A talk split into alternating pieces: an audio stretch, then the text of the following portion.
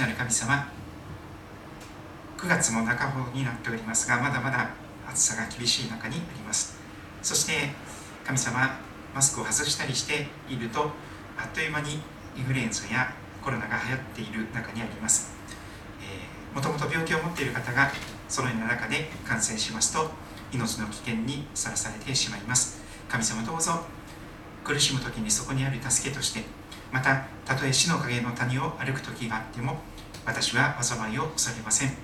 なぜならあなたが私と共におられますからと神様何があっても主が共にいてくださるその安心の中でまた主に全てを委ねてそして神様そのようなところをくぐり抜けて涙の谷を過ぎる時も神様が全ての涙を拭ってくださりそして神様喜びの朝を迎えていくことができますように導いてくださることをお願いいたします。聖書のことがよく分かりますようにまたあなたの素晴らしさがもっとよく分かりますように助けて導いてください。イエス様のお名前によって感謝してお祈りいたします。アーメン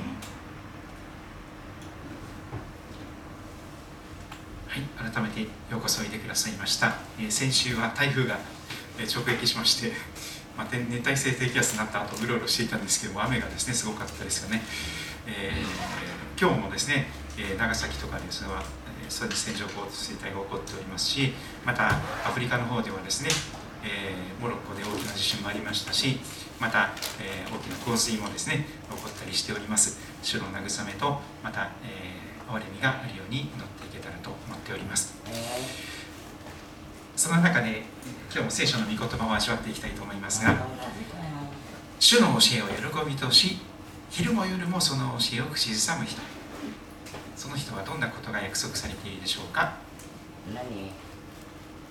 もし皆さんがあなたが主の教えを喜びとしイエス様の教えですよね。聖書の教えを喜びとし御言葉を昼も夜も口ずさむとどんな人になれるのかということが約束されています約束ですからその通りにすると必ずそのそのような人になれるという約束ですね。まずその人は流れのほとりに植えられた木だよとそんなふうに例えられています。流れのほとりに植えられた木。ウルトネ川の横に生えている木を思い出してください。暑さの中でも枯れることがなかったかと思います。そして秋が収穫の秋が来ると時が来ると実を結ぶことができますその葉は枯れません。そしてそのなすことやることなすことは全て裏目に出ないで全てうまくいくのであります。そうなんです。聖書の約束の言葉イエス様の約束の言葉ですからこれは嘘ではありません。主の教え聖書の教えイエス様の教えを昼も夜も口ずさんで心の中で思い巡らして生活していると神様が時が来ると実を結ばしてください。神様がいつもフレッシュなみずみずしい若々しさを与えてください。そしてたとえ私たちの外なる人が衰えても毎年1歳ずつ私たちは年老いております。気が付くと私もえー、53歳53回目の誕生日を迎えてしまいました。はい、えー、それですからですね、えー、皆さんもですね今年必ず1歳ずつ皆さんあの1月1日から12月31日の間にいつか誕生日が来ますからあの最近もしかしたら誕生日が嬉しくないという方もいるかもしれませんけれども、ね、たとえ外なる人が衰えたとしても内なる人は日々新たにされるという聖書の約束があります。それがその葉は枯れずという意味でしょう。いつもフレッシュないつも若々しい。いつもみずみずしい。その元気にあふれた命。それがその葉は枯れずと表現されている命かと思います。そしてすごいですよねご利益宗教じゃないですかと言われてしまうんですけどもそうではありません。聖書に大真面目に書かれています桁外れのご利益でしょうそのなすことは全て栄えるやることなすこと全部裏目に出ない趣味でやってることも単に興味関心でやってることも仕事も家事育児もまた子育ても介護も勉強もスポーツもありとあらゆる面でそのなすことは全て栄えると言われています。栄えるって、まあ、いわゆるこの世的な言葉で言うと成功するということでしょ成功する。成功する、うん、例えばバスケットボールで勝つんでチャンピオンになれるとかね。そういう話です。例えば本当にその仕事がうまくいって、えー、ちゃんとね、えー、お仕事ができるようになるとかですね。あるいは目指していた資格が取れるようになるとかですね。いろんなことがあると思います。小さなことから大きなことまで全てのことがうまくいくようになれば本当？本当にそんなに願っていることはないと思うんですねでも逆のことが言えると思うんです。聖書の教えを喜びとしない。御言葉を喜びとしない。昼も夜もその教えなんか聞かない。聞かない。口さまらない。ってやるとその人は砂漠の中に植えられた木になります砂漠の中に植えられた木。時が来ても実を結ぶことができません。何年経っても実を結べません。じゃ無理じゃん。無理です。絶対無理です。だって砂漠の中なんですから。干からびて死ぬだけです。その葉は枯れます命が枯れていきます。そしてそのなすことは全てうまくいきません。やることなすこと一生懸命頑張っても頑張っても全部空回り、全部うまくいかない。ダメだ私何やってもダメということになるんです。それは皆さんが聖書の教えから離れて生きているからなんです。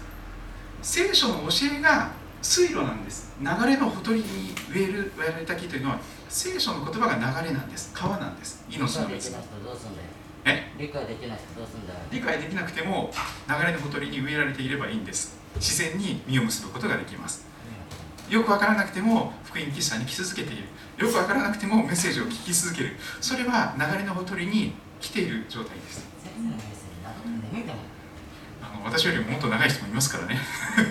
短くしてるつもりですけどねでもどんな偉い先生が来ても眠り始める人がいましたからね。ちょっと私安心してますけど。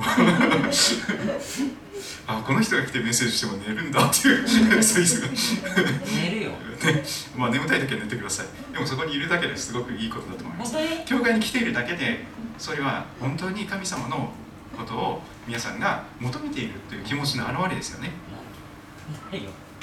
少しでも期待しているからこそね少しでも良くなりたいと思うからこそ教会に来るわけですよね。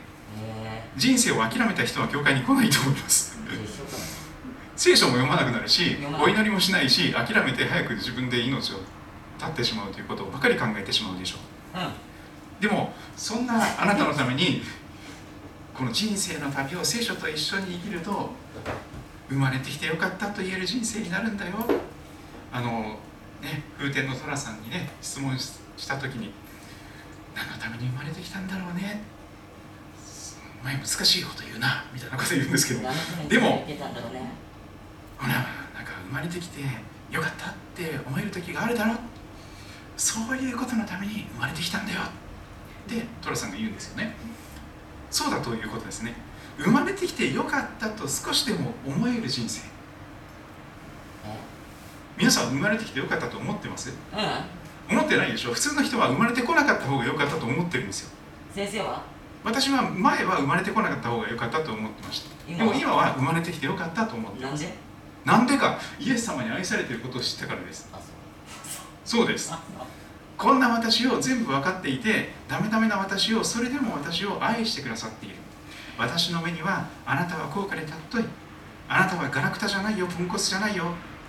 私があなたを作ったんだからね私があなたを作ったんだからあなた失敗作じゃないんだから。あなたは最高傑作なんだから。誰が何と言おうと私があなたをどう評価するかその眼差しの中だけで生きていきなさい。毎日私とお話ししてください。あのいろんな絵本がありますけどね、フォレストブックスというね、命の言葉書の絵本がたくさんありますけども、その中に大切な君という絵本がありますよね。ある方はそれをお読みになって、本当にこう心から神様を、えの素晴らしさをお知りになったということですけども、え本当に私たちの神様は、聖書の神様は、あなたの作り主さんなんですよね。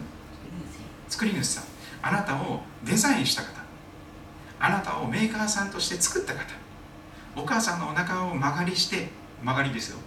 でお母さんとお父さんがあなたを作ったわけではありませんお父さんとお母さんの DNA を用いてでも神様が作り主なる神様があなたをお母さんのお腹の中で組み立てて作った。本当のメーカーさんはあなたのメーカーさんは天地を作られた宇宙を作られた神様なんです。その作り主さんがあなたを最高傑作に作っているんです。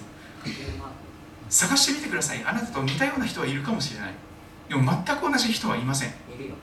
一卵性双性児であっても双子であってもですねトゥインであってもそれはありえません。全然性格違ったりとかえー感受性が違ったりとかします。同じ親から生まれてもですね全然違う兄弟が生まれてきますよね。どうしてこれ同じお父ちゃんとお母ちゃんからこの2人が生まれてきたんだろうみたいな世界がありますけど。でもそれは神様はそういうふうに作ってるんです。ユニークって分かりますか？唯一無二。世界でそのただ一人しかいない。オンリーワンあなたという存在は世界を世界中を探して旅してもあなたしかいないんですよ。世界中を旅することができるでしょう。今の時代ならねジェット機に乗ったりとか新幹線に乗ったりとかもういろいろ船に乗ったりですね行けばまあ80日かからなくて世界一周することができるかもしれません。でもどんな世界に行ってもいろんな人が住んでいますがあなたと同じ人は一人もいないんです。生まれてから今日までどんなふうに生きてきたか。それが一致するような人はいません。あなたのものの見方感じ方受け止め方その性格パーソナリティそれも全部神様のデザインなんです。あそうです。もちろん神様から離れたら長所ばかりが目立っていくでしょう。でも神様と一緒に作り主さんと一緒に生きるならばその人の良さが引き出されてくるんです。神様と一緒に生きないと悪いところばっかりが出てきてしまう欠点とか短所とか、悪いところ弱いところが全部出てしまいます。でもイエス様と一緒に作り主さんと一緒に生きると皆さんの弱いところが少しずつ用いられてむしろそれがプラスに変えられて弱さがあるからこそ神様に頼れる。弱さがあるからこそお祈りしながら神様と一緒にイエス様と一緒に生きれる。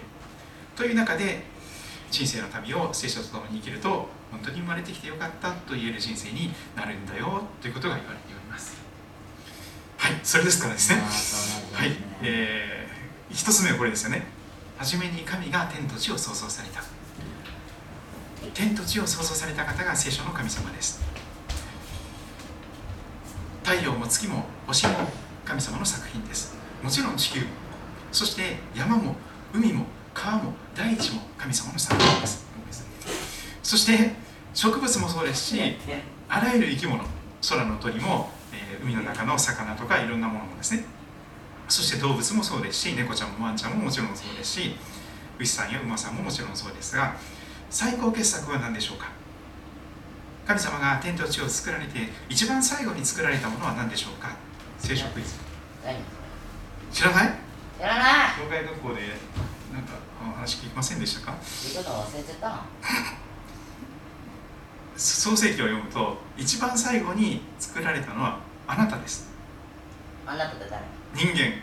人間？そう、え？ー、人間が一番最後に作られました。つまり人間が創造の冠なんです。人間のためにこの宇宙が作られたと言っても過言ではありません。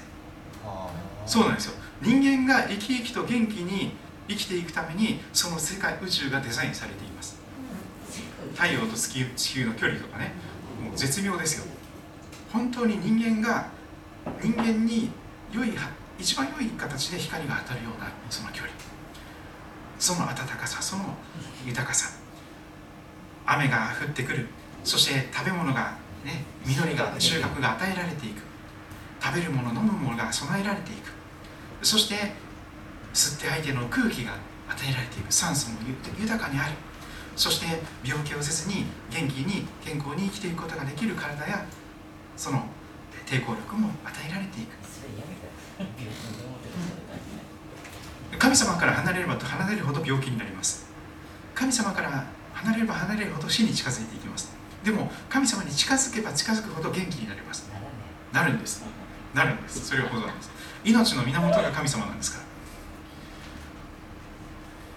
そして初めに言葉があった。言葉は神と共にあった。言葉は神であった。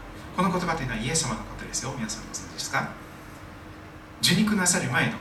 肉体を持たれる前の人間になられる前のイエス様は世界の初めからおられました。イエス様はクリスマスに最初に生まれてきた方だけです。その前は存在しなかったという方ではなくて初めからイエス様おられるそれが神の言葉です。初めに神の言葉であるイエス様がいらっしゃった。イエス様は父なる神様と一緒にあった。イエス様は神であったそうです。なんとイエス様こそ作り主さんなんですよあなたの全てのものはこの方によって作られた。イエス様によって。イエス様によらずにできたものは一つもない。つまり皆さんもイエス様の作品なんです。イエス様がデザイナーでありメーカーさんでありクリエイターなんです。イエス様が作り主さんだということですね。はい。で皆さんは偶然に生まれてきたわけではなくて偶然に存在しているわけではなくてイエス様に作られて生かされています。あなたは生きていていいんだよ。あなたはそこにいていいんだよ。それがイエス様の愛です。そしてなんとヨハネ1章14節はクリスマスを宇宙的に語ります。ヨハネの福音書はこの1節1章の14節だけでクリスマスを語りますヨハネ流に表現したクリスマスは 1, 節1章14節です。早いですね。1年に23回クリスマスが来るかもしれない感覚ですからね。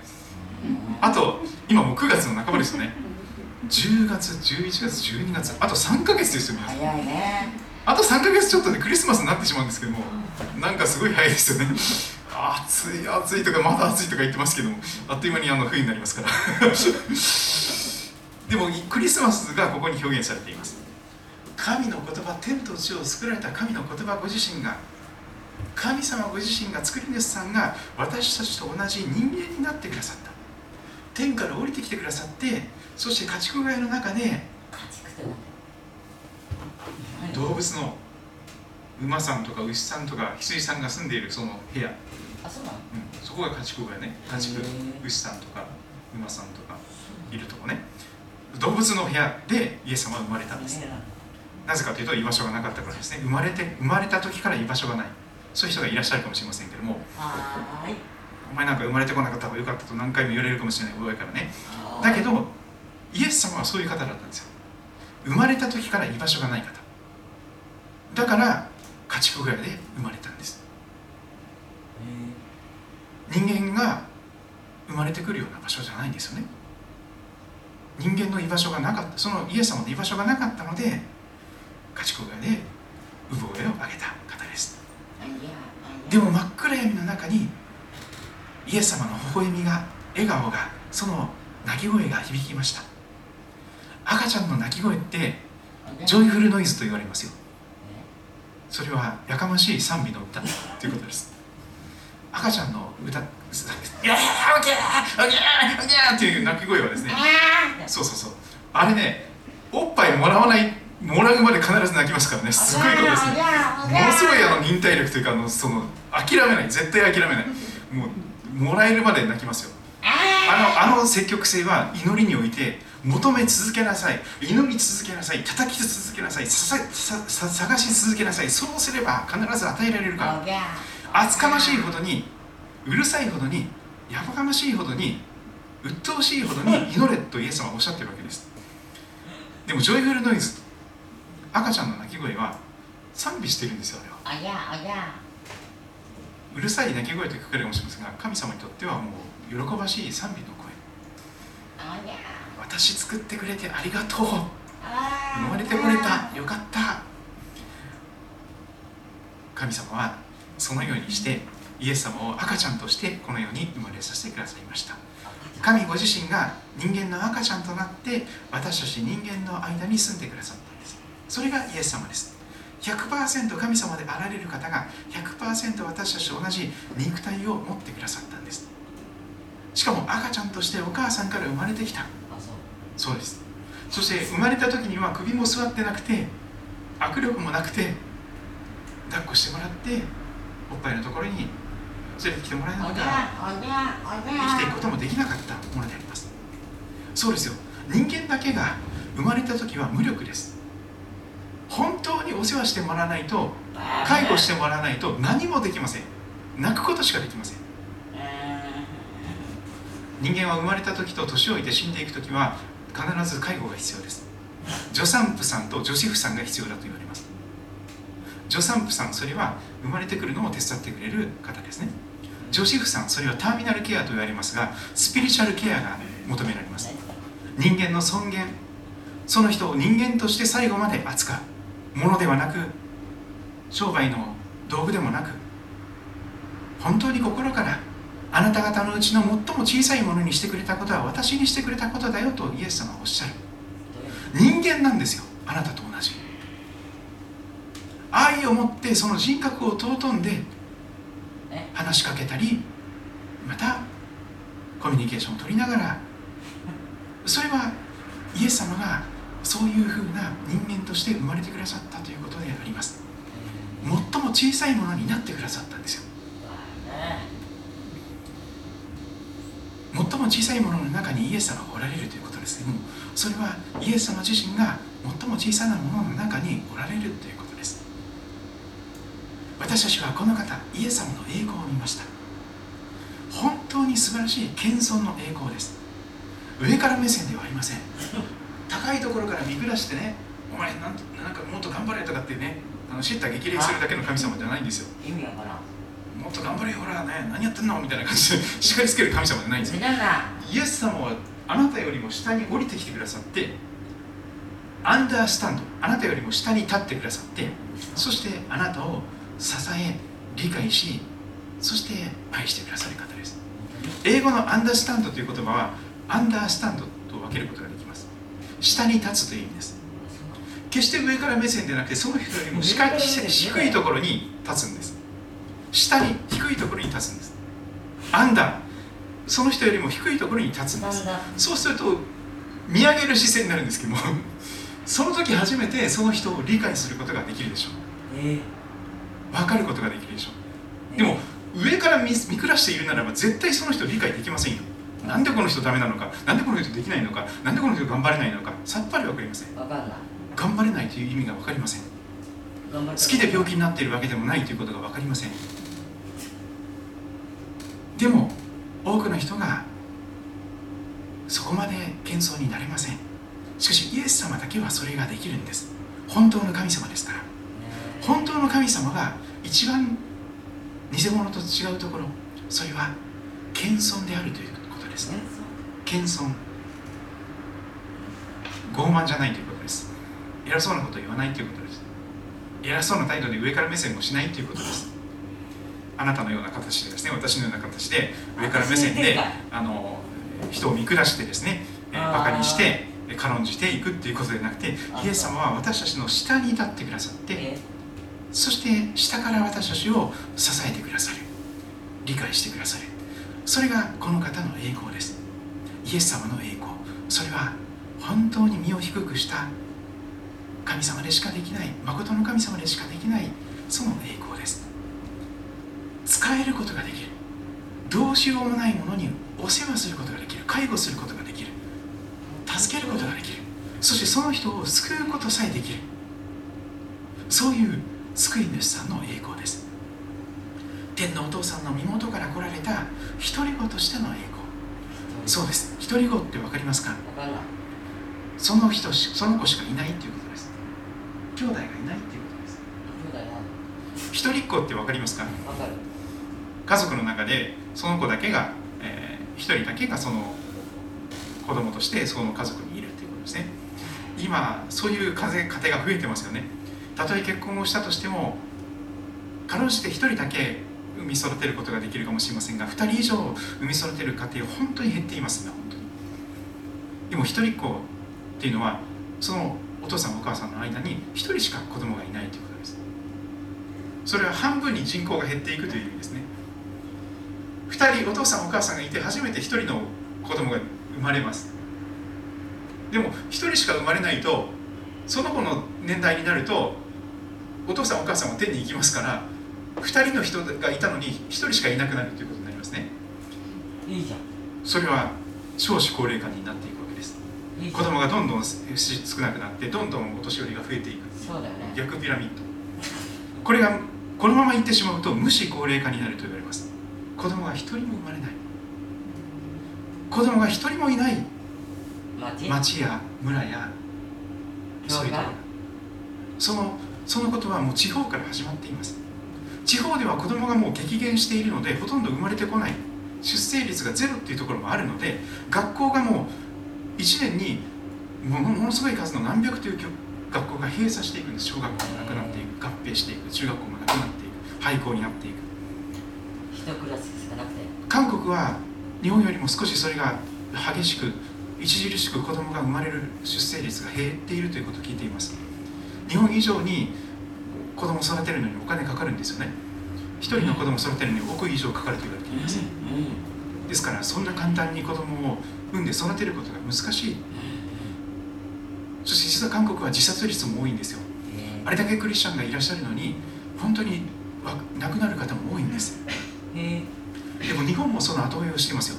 日本もせっかく生まれてきたのに自分で命を絶ってしまう人が本当にいらっしゃいます、せっかく子供が生まれてきたのにその子が自分で命絶っちゃって大人になれない子供がたくさんいる、大人になる前に虐待されて殺されていく子供もたくさんいる。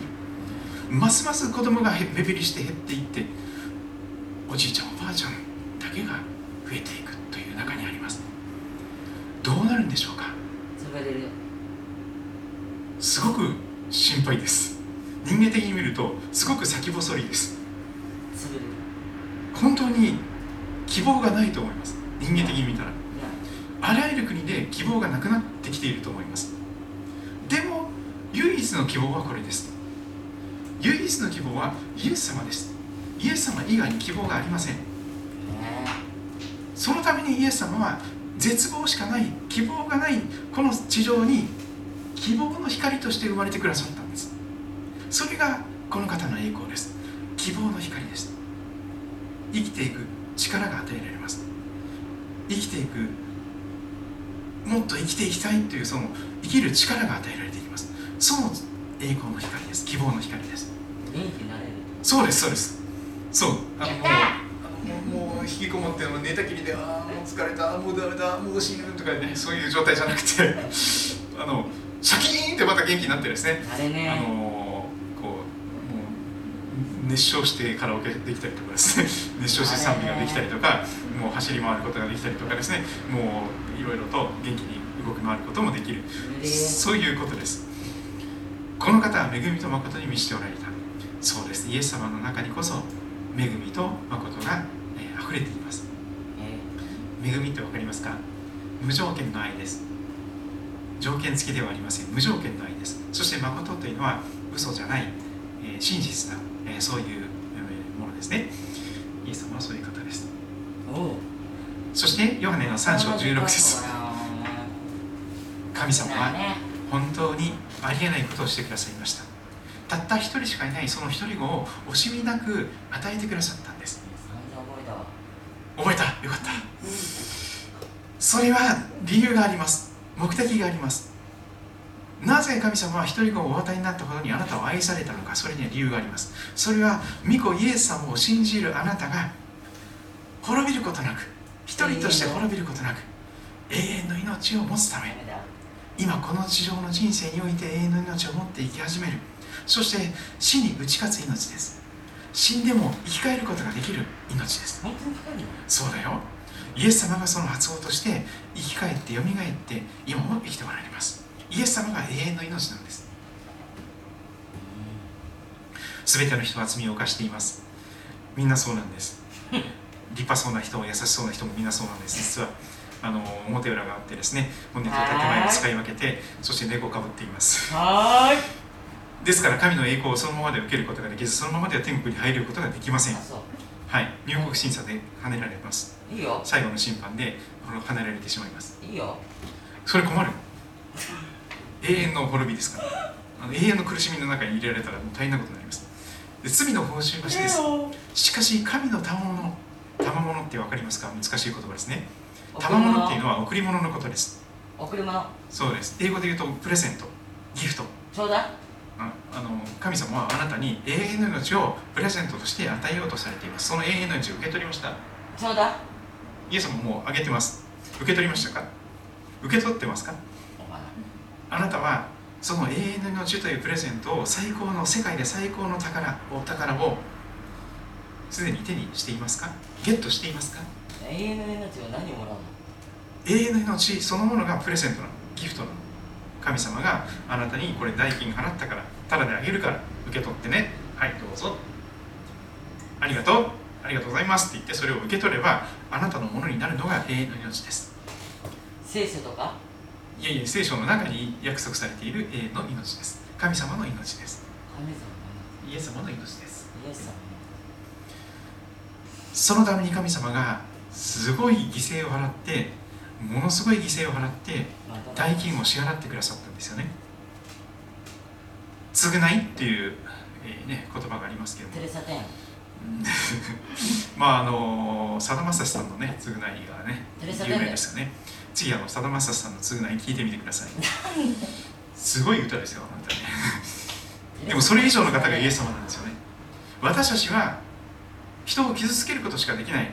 人を殺すことしかできない。そういう中で償うことができないほどの罪を犯し続けています。うん。この先死ぬほど頑張っても償えないんですよないくら一生懸命死ぬほど働いて24時間働いてですねその人に償いですって言ってお金を送金し続けてもそういう方法では絶対に償いきれません。代金を払う方法では絶対に永遠の命を受け取ることができないことに永遠の命は償えないものです。世界中を手に入れたとしても誠の命を失ったら何の意味があろうかと聖書は語そしてその誠の命を買い戻すために人は一体何を差し出せばいいのか。24時間365日死ぬまで働いても払えません。償えません。返済不可能です。自己破産するしかないというのが罪人です。うんしかし私たちがまだそういう償えない罪人であった時どう頑張っても許してもらえるはずがないものであった時そういうあなたのためにイエス様がキリストが死なれたそれが十字架の愛です。ふさわしくない時全然ふさわしくない。なんでそんな人のために命捨てるの？バカじゃないの？って言われるようなそういう無駄に思えることをしてくださったのが十字架の愛です。もう本当にその人に命かけて無駄でしょ？そんなのやめた方がいいよ。っていうもののために私たちのためにイエス様は命かけてくださった方ですそのことによって十字架によって神様は私たちに対するご自分の愛を嘘じゃないよ本当にあなたを愛好き愛してるからね大好きだからね。だからあなたのために死ぬからね。あなたの身代わりに死ぬからね。って本当にそれをしてくださったんです。それがイエス様の十字架の愛です。それですから全部代金が支払われています。永遠の命。罪の許し体のよみがえりとこしえの命のその救いの3点セットの代金は全部支払われました。ですからもしあなたの口でイエスを主と告白しあなたの心で信じるなら神はイエスを死者の中からよみがえらしたイエス様は生きても今も生きてらっしゃるんだと信じるならあなたは救われると言われています。信じるだけで救われると聖書は教えております。大切なことですから信仰義人という四文字熟語にすることが信仰によって義と認められる。神様に心に信じて義と認められる。口で告白して救われると聖書は教えています。聖書はノンフィクションです。人間が勝手に考えた作り話とか物語ではありません。聖書は神の霊感によるもの聖なる神の霊によって導かれた人が書き記した神の言葉です。教えと戒めと強制と義の訓練のために有益です。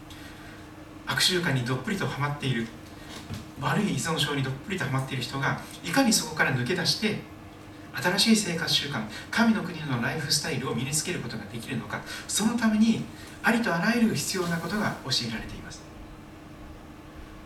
自分の力では良い生活習慣を得ることは無理です。絶対無理です。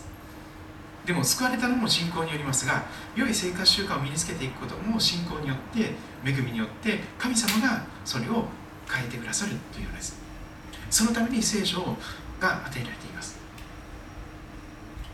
この見教えの書聖書の御言葉をあなたの口から離さず昼も夜も夜も昼もそれを口ずさみそのうちに記されていること全てを思い行うためであるその時あなたは自分がすることで繁栄しその時あなたは栄えるからである。吉明一章八節。あの詩篇の一編を書いたダビデさんはこの吉明一章八節を一生懸命繰り返し繰り返し思い巡らしているとあの詩篇の一編がイメージされてきたと言われます。あるいは23編今日味わっていくところもその意味言われています。とにかく御言葉を昼も夜も口ずさむときにその時あなたは栄えるということが共通点としてあります。あなたの御言葉を心に蓄えます。なぜかというとそれが分かっていてやめることができるブレーキになるからです。あなたの前に罪あるものとならないためにもうもう悪いことをしたくない。もう神様悲しまれるような罪を犯したくない。だからイエス様助けてそのためには聖書の言葉を一つずつ心の中に蓄えていく。それが急ブレーキになります。とっさの時にあなたがちょっとずつ盲信するのを防いでくれます。激突してクラッシュするのを守ってくれます。大事故を起こすのを守ってくれます。今日あなたに命じるこれらの言葉を心に留めなさい。そうですね。とっさの時に聖書を開いて読むなんてできませんよ。できませんから。とっさの時にですね聖書どこに書いてあったっけ？あーとか言ったらもう終わりですよね。そのまま一線を越えてますから。心に蓄えていくならば聖霊がそれをすぐ思い出させてくださって守ってくれます。あこれをあなたの子供たちによく教え込みなさい。あなたが家で座っている時も道を歩く時も寝る時も起きる時もこれを彼らに語りなさい。子供に託すことができる一番素晴らしいバトンは聖書の御言葉です。え御言葉がその子を救救うことができます。御言葉がその子を守ることができます。御言葉がその子を成長させていくことができます。御言葉だけが頼りです。たとえ親が先に手に行っても御言葉さえ託しておけば子供はイエス様と一緒に一人ではない人生を生きていくことができます。ね一人じゃないのでイエス様が助けてくれるのでドラえもんみたいに。本当にそうですよ。ドラえもんってイエス様にすごく似てるんですよダメダメののび太くんをなんとか育てるためにそして未来を変えるためにドラえもんは使わされてきてるわけですね。イエス様もそういう方なんです。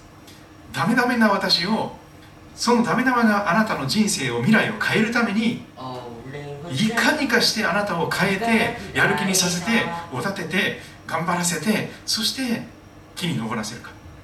そして実際に本当に心の優しい人間として御霊の実を結んでいくあののび太くんのように。あの静香ちゃんのお父さんのあの発言知ってますかね皆さん。スタンドバイミードラえもん見ました？見てない。絶対見てください。もう絶対見てください。当たり前の約束かよ、はい、見てください。 One, Two ありますからね。2冊も見た方がいいですよ。皆さんの愛する娘さんや息子さんが本当に幸せな結婚をしてほしいと願っているならば、絶対に見てください。絶対に見てください。お父さんとして、お母さんとして、もう本当に涙なくしては見れませんよ。本当にの。約束かよそうですよ。あの、静か静香ちゃんのお父さんがね、いやいや、静香ちゃんがなぜのび太を選んだのか。好きだからすごいですよのび太さんは人の痛みや優しさ人の痛みが分かる優しい心を持っているそれですよもし結婚するなら人の痛みが分かる優しい人と結婚したら一番幸せになれるんですよ。へでも人の痛みが分からない。そういう人と結婚したら不幸になるだけです。お互いに。でもイエス様がそういう方なんですよ。人の痛みが嫌というほど分かる。あなたの痛みが嫌というほど分かる。誰も私のことを知らない。でもイエス様だけはあなたの全ての苦しみや痛みや悲しみを全部知ってますゴスペルが歌っている通りです。黒人霊歌が。Nobody knows but Jesus 誰も私の苦しみなんか知らない。でもイエス様だけは。ジーザスだけが。私の全部の痛み苦しみ悩み悲しみを全部知っていてくださる。熱すぎんなよ。それが救いですよ。それが救いですよ。そういう方なんですから熱くならざるを得ないんですよ。意味わかんねイエス様という方がものすごい熱い方なので本気で愛してくださる方なので熱くもなく冷たくもないような人は本当の意味でイエス様を知らない人です。初めの愛から離れている人は熱くもなく冷たくもなってしまいます。エントロピーの法則ですね。長い信仰生活を生きれば生きるほどええ。普通にしていると熱々のお湯は必ず冷めてぬるま湯になりますよね。どんなにポットでお湯沸かしてもですねしばらくほっかしておくとそのままぬるま湯になっちゃいますよね。あっち。それ信仰生活普通に起こることですから。初めの愛熱い気持ちで私を本当に愛してくれ命がけで愛してくださいイエス様にしますとか言ってですね本当に初めの愛にで燃えて始めるスタートする洗礼を受けます。ね。イエス様と一緒に行きます。でも2年3年4年5年6年7年8年10年20年30年40年とかなってくるとねだんだんこうあのその温度がですね低下してきますから低くなります生ぬるくなりますうん必ずその方向性があります。そして長く先行生活すればするほどあの宝刀息子のお兄ちゃんのような冷たい人になります。愛のない冷たい人になります。パリサイ人のような本当に人の痛みがわからないような自分さえ良ければそれでいいっていうね私は正しい人あなたは間違ってる人もっと頑張りなさいみたいなそういう人を裁くことしかできない人になりますでもイエス様という方はパリサイ人を一番嫌われます。なんで？偽善者だからです。偽物だからです。あ御霊の実を結んでないからです。本物のクリスチャンじゃないからです。そういう人は吐き出されてしまいます。イエス様は再臨の時にどう裁きをなさるのか。そうイエス様再び来られる時に黙示録でよくよくいろんなことでけ語っておられます。一番有名なのはあなた方は熱くもなく冷たくもないから生ぬるいから吐き出すよっていう警告ですね。ペッてイエス様が吐き出す。生ぬるい信仰を持ってる人吐き出されちゃうんですイエス様。皆さんの信仰は熱いですか？冷たいよりもキンキンに冷たいよりも熱い 熱い 信仰になってほしいと私は願っております。ですからその熱さがなければ信仰継承無理ですよ。無理です自分自身がイエス様の愛の豊かさをいや本当に味わって生活していなければ自分がまず福音に生かされていなければどうやってその喜びを伝えることができますか？どうやってその素晴らしさを伝えることができますか？できない。無理です。人間的には無理でしょう。そして信仰的にはですねあのダビデダビさんもしっかりですねダビデ王様本当に立派ですけども子育てにおいてはこれだけダメダメの親父がいません。本当にそうですよダビデ子育てにおいてもダメダメですよ。もう本当に失敗に失敗を重ねてそして子供が親を殺すようなことになりますね。クーデターを起こして。であのエコひいきをしてですね。この子だけは愛するとかね。この人は愛さないとか言って。もう本当に差別して区別して育ててそれでもう完全にいじけてしまった子供たち。完全に子育て失敗したダビエの姿がありますでも主の憐れみに信仰継承が起こるとすればそれは主の憐れみでしかありません。ダメダメなお父さんやダメダメなお母さんにもかかわらず神様が働いてくださるならばどんな子供でも救われます。向きを変えてイエス様のところに戻ってくることができます。なぜかイエス様は首の一個掴んで教会に連れてくるってくださったんです引っ張るの？そうですイエス様がこっち来なさいっつって「はいここね」そうなんですよ。イエス様そういう方なんですよ。怖っ。神の言葉は生きています。力があります。救う力があります。ですから私たちは憐れみを受けまた恵みいただいて折にかなった助けを受けるために大胆に恵みの御座に近づくことではありません。か大胆に。あの駆け込んでください。イエス様の方に。イエス様助けて。それが最高に素晴らしい祈りです何事でも神の御心に従って願うなら神は聞いてくださいます。願うことは何でも聞いてくださると分かるならもうすでに手にしているとそこまで確信を持って祈ることもできます。永遠の命は御子イエス様のうちにあって私たちにすでに与えられている命です。御子イエス様を持つ者は命永遠の命を持っています。御子を持たない者は命を持っていません。あなた方は心を騒がしてはなりません。神を信じまた私を信じなさい私の父の家天のふるさとには住むところがたくたくさんあるよあなたの居場所あるからね。そうでなかったらあなた方のために場所を用意しに行くと言ったでしょうかそんな嘘を言わないよ。私が行ってあなた方に天国に場所を用意したらあなたの居場所を用意したらまた来て迎えに来るからね。待っていてね。いや無理じゃないよ。イエス様が道であり真理であり命です。先生の名前だ。イエス様だけが本物のメシアです他は全部偽物です。文鮮明もマザームーンさんも偽物です。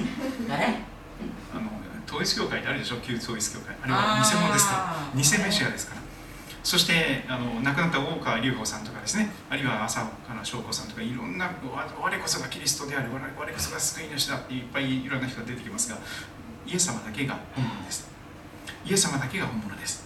イエス様を通してでなければ誰も父の身元に天国に行くことはできませんイエス様は平安を残してくださいます。そして平安のうちに守られていきます。信仰とは信頼することです。イエス様を信頼しましょう。信頼して託しましょう。彼はイエス様のことですね。私たちの背きのために刺され私たちの咎のために砕かれたのだ彼イエス様への懲らしめがイエス様への罰が私たちに平安をもたらしその打ち傷のゆえにイエス様が受けてくださった裁きのゆえに私たちは癒されたと聖書は語り私たちはみんな全員羊のようにさまよい それぞれ自分勝手な道に向かっていきました。みんな自分自分勝手です、しかし主は天地を作られた主は私たち全てのものの罪とかを全部イエス様に負わせましたあなたを罰する代わりにイエス様を罰することを通してあなたを救うことをなさったわけです。そしてイエス様は今も生きておられる方です。キリストは死者の中から蘇って今も生きておられます。そうですですから感謝しつつ賛美しつつ神様の前に出ていくことを神様は願っています。賛美すること感謝することが罪に勝つ勝あの勝利の最初の一歩です。あの聞き飽きてもや実際やってなければ意味ないからね。やってなければ何の意味もありません。聞き流してるだけだと。何回でも言います。主よ私たちの主よ。あなたこそ栄光と誉れと力を受けるにふさわしい方。あなたが万物を創造されました。そうです。神羅万象万物を作られたのは聖書の神様です。イエス様です。御心の上にそれらは存在へと招かれ生かされそして存在へと永遠の存在へと導かれています。あなたは永遠に私と一緒に存在してほしい。それが救いです、うん、救いというのは永遠に存在するということでありましょう、うん、まず神の国と神の義。まずイエス様をまず神様を求めてください。そうすれば必要なもの全部与えられます。何を？結婚相手住むところ食べるもの仕事衣食住全部神を愛する人たちすなわち神のご計画に従って召された人教会へと導かれて洗礼に特に導かれた人たちのためには全てのことが共に働いて益となる。全てのマイナスがプラスになる。全ての悪しきことが全ての恥が全ての失敗が全部良いことのために用いられていく。そしてあなたが最終的にキリストのような愛の人に変えられていく。それが益です。それを私たちは知っています。全てのことはあなたがキリストのように変えられるために用いられていきます。万事が働いてあなたがキリストのような愛の人に変えられていくそのことを今も現在進行形でなさっています。特に苦手な人愛しがたい人許しがたい人受け入れがたい人顔も合わせたくない人しゃべりたくもない人そういう人があなたのそばに置かれているのは御心です、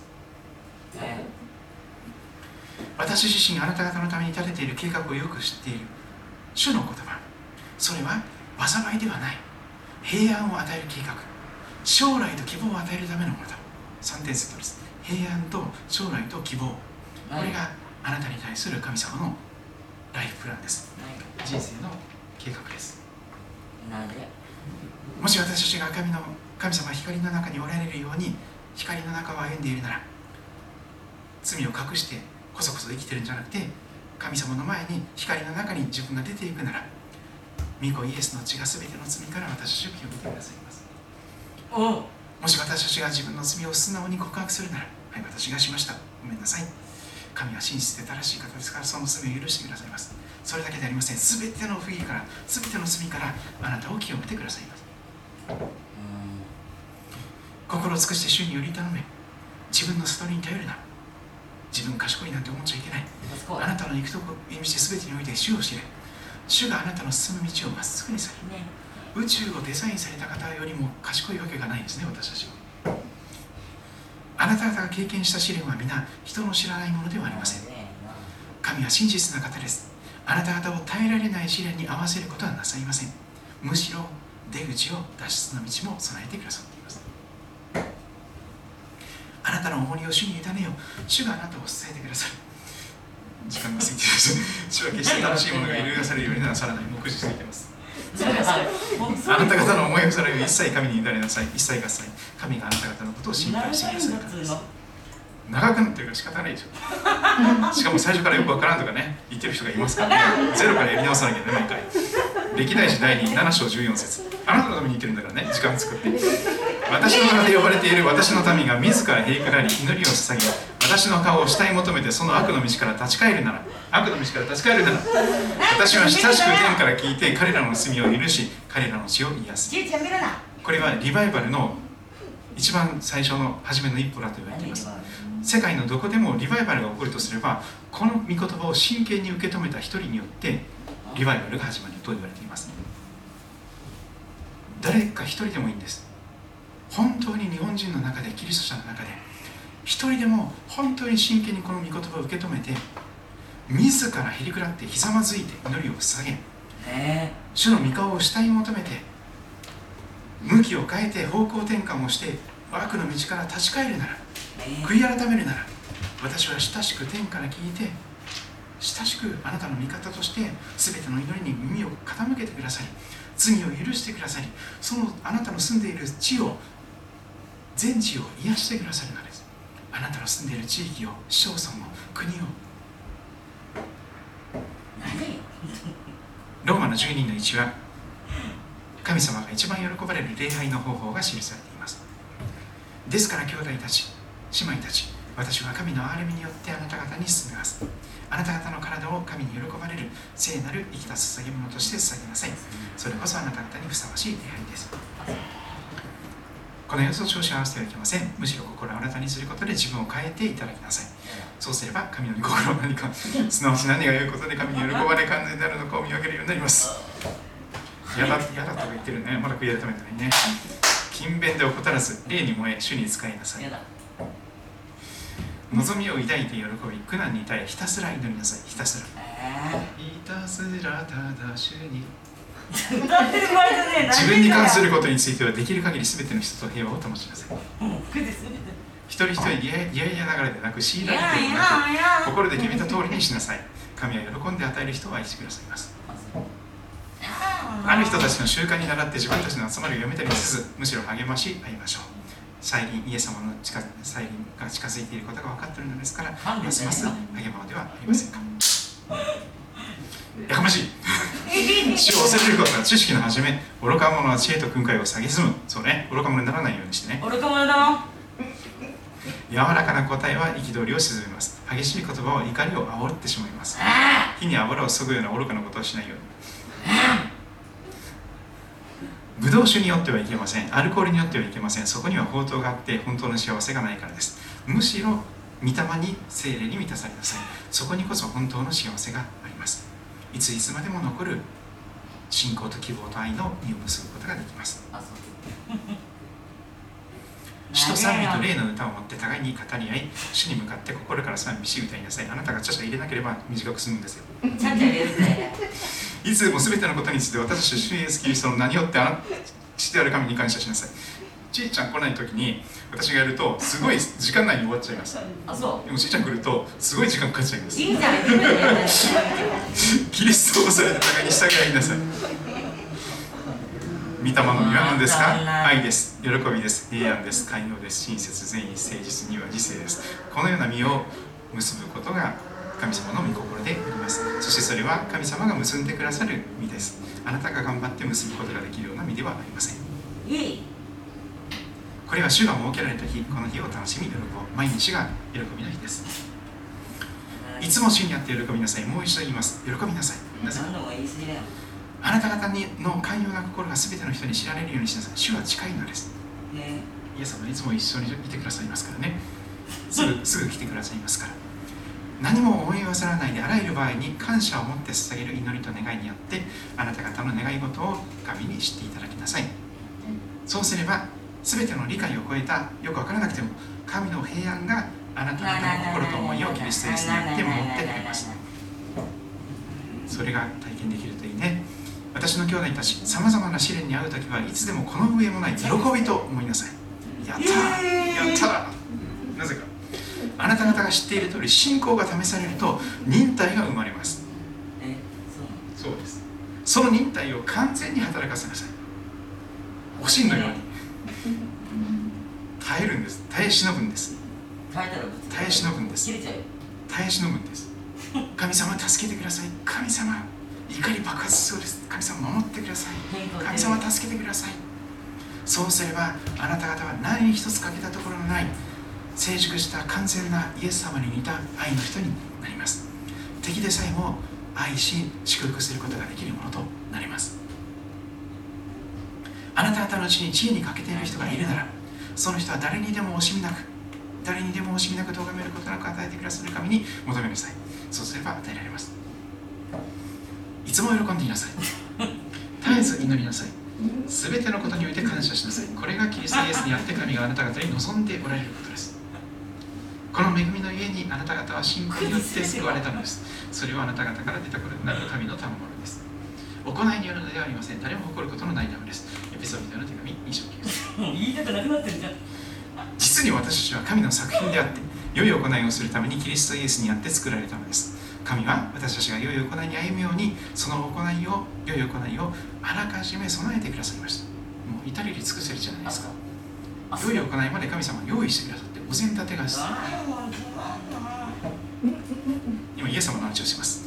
神はキリストと共に十字架にあ私はキリストと共に十字架につけられましたもはや私が生きているのではなくキリストが私のうちに生きておられるのですあなたが生きているわけじゃない。あなたはもう死んだんです。イエス様があなたのうちに生きておられます。今私が肉において生きている命は私を愛し私のためにご自分を与えてくださった神の御子に対する信仰によるのです。キリストの平和があなた方の心を支配するようにしなさい。そのためにこそあなた方も召されて一つの体となったのです。それは教会のことですね。また感謝の心を持つ人になりなさい。キリストの言葉があなた方のうちに豊かに住むようにしなさい。知恵を尽くして互いに教え忠告し合い詩と賛美と霊の歌により感謝を持って心から神に向かって歌いなさい。言葉であれ行いであれ何かをするときには主イエスによって父なる神に感謝し全てを主イエスの名において行いなさい。私は福音を恥としません。福音はユダヤ人をはじめギリシア人にも。信じる全ての人に救いをもたらす神の力です。福音には神の義が掲示されていて信仰に始まり信仰に進ませるからです。義人は信仰によって生きると書いてある通りです。心に恐れを覚える日私はあなたに信頼します。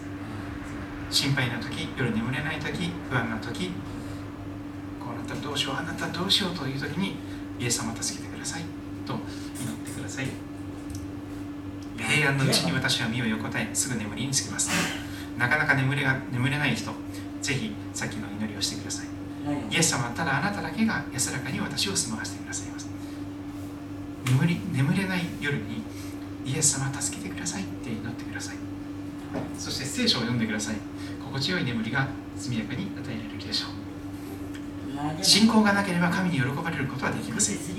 神に近づく者は神がおられることと神がご自分を求める者には報いてくださる方であることを信じなければならない。そうです。求める者に神様は報いてくださるんです。求めなければ報いられません。押し売りする方でありませんから。くださいって言わなければあげません。それは神様の愛です。押し付けません。イエスは近づいてきて彼らにこう言われた。私には天においても地においても全ての権威が一切の権威が与えられています。イエス様が一番偉い方です。ですからあなた方は行ってあらゆる国の人々を弟子としなさい。父子精霊の名において彼らにバプテスマを授け私があなた方に命じておいた全てのことを守るように彼教えなさい。見よ私は世の終わりまでいつもあなた方と共にいます。いつも。終わり。じゃねえのかよしかし聖霊があなた方の上に臨む時あなた方は力を受けます。そしてエルサレムユダヤとサマリアの全土さらに地の果てにまで私の証人となります。はい長かったですね。その87です。何詩篇23編です。今日からしばらく詩篇23編を一節ずつ味わうことになります。詩篇23編一節はとっても素晴らしいところですからその一節だけ今日味わっていきたいと思います。こんな御言葉です。聖書を持っている方はぜひ開いてみてください。すごく有名な世界で一番愛されている詩篇だと思いますね。詩篇150編ありますがその150編の中でどこが一番好きですかってアンケートを取ったらほとんど100%に近い人が詩篇23編ですって言うでしょう。主は私の羊飼い。聞いたことない？イエス様は私の羊飼い。私は乏しいことがありません。乏しいことがないこれが詩篇23編の一節です。皆さんの羊飼いは誰ですか？イエス様ですか？それともイエス様じゃない誰かさんですか？時々アイドルがですね私の羊飼いという人がいますけども それは乏しいことが多々ありますよね。もういくらお金あっても足りないとかね。いくらいくら時間あっても足りないとかね。そういうことになりますから。あの全部足りない足りない何やってんだよ接触不良になるんですよ時々ね壊れてんじゃん機械はそういうことなんですね。電気電気はね。主は私の羊飼い。これは一言で神様の素晴らしさを全部表現しています。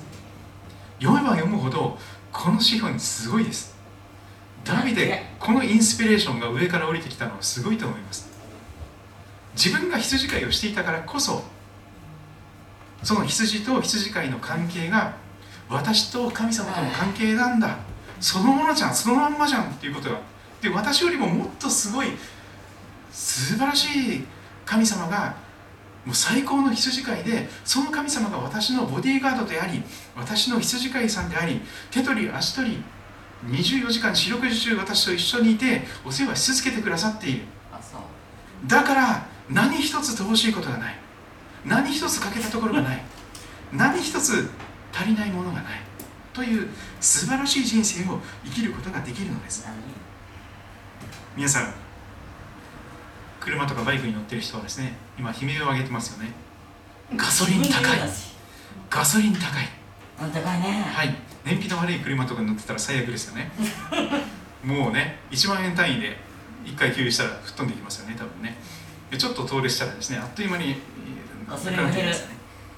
あの本当に200円近いガソリンですよね1リッターあたりね。やばくね？そうですよ。あのーそれであとね電気代も高くなってますよね。あと物価。もうありとあらゆる食品だとかもう全てのものが値上がりしてます。そして若者は本当に経済的に厳しい若者が多くてとてもとても結婚できるような収入がないっていう若者が多いです。でもそういう若者に対して私は今日チャレンジをしますもしあなたがイエス様をあなたの羊飼いとするなら何にも乏しいことがない。満ち溢れた豊かに結婚もできて豊かに何人も子育てすることができるほどの経済力を持つことができます。本当です。本当です。何も心配することがありません。神様があなたの羊飼いになってくださるとすればあなたがイエス様をあなたの羊飼いとして信じ受け入れて素直に聞き従っていくことになれば全部の問題が解決します。ええ食べるもの飲むもの住むところ着るもの健康のことどうしたらいいかそのカウンセリング導き病気の癒し全部。ね心の病気肉体の病気心配事不安なこと恐れ人間関係の悩み全部やり場のない怒りやストレスどうしたらいいの？全部イエス様が解決してくださいます。ぜひこのことをですね 一緒に味わっていけたらと思いますがじゃあえー、資源23編一節。あーぜひ皆さんえ家に帰ってですね23編をじっくりあの来週再来週に向けてですね味わっていただけたらと思います。最後に「ガッドブレスユー」を歌っていきましょう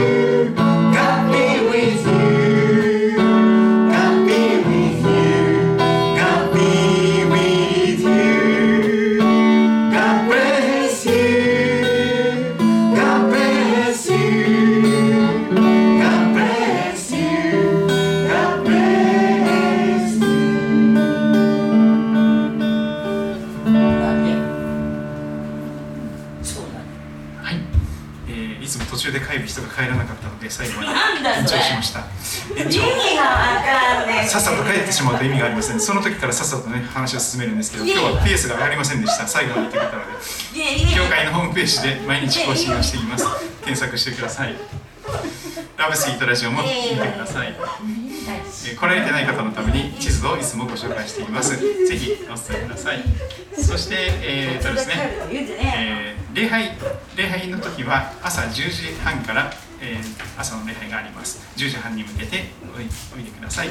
そして夜は8時から9時ですね。8時から9時に夕礼拝もしておりますのでお伝えくださると思います。あの賛美歌を元気に歌いたいのでいまだにマスクをつけさせていただいておりますがあの高齢者の方とか基礎疾患のある方いらっしゃるので、えーぜひですねあの他の人の命を守るということのためにマスクをえーご協力くださいますと感謝です。どうぞよろしくお願いいたします。お長くなってしまいましたが皆さん神様の祝福が豊かにありますようにとお祈りいたします。またお会いしましょう。God bless you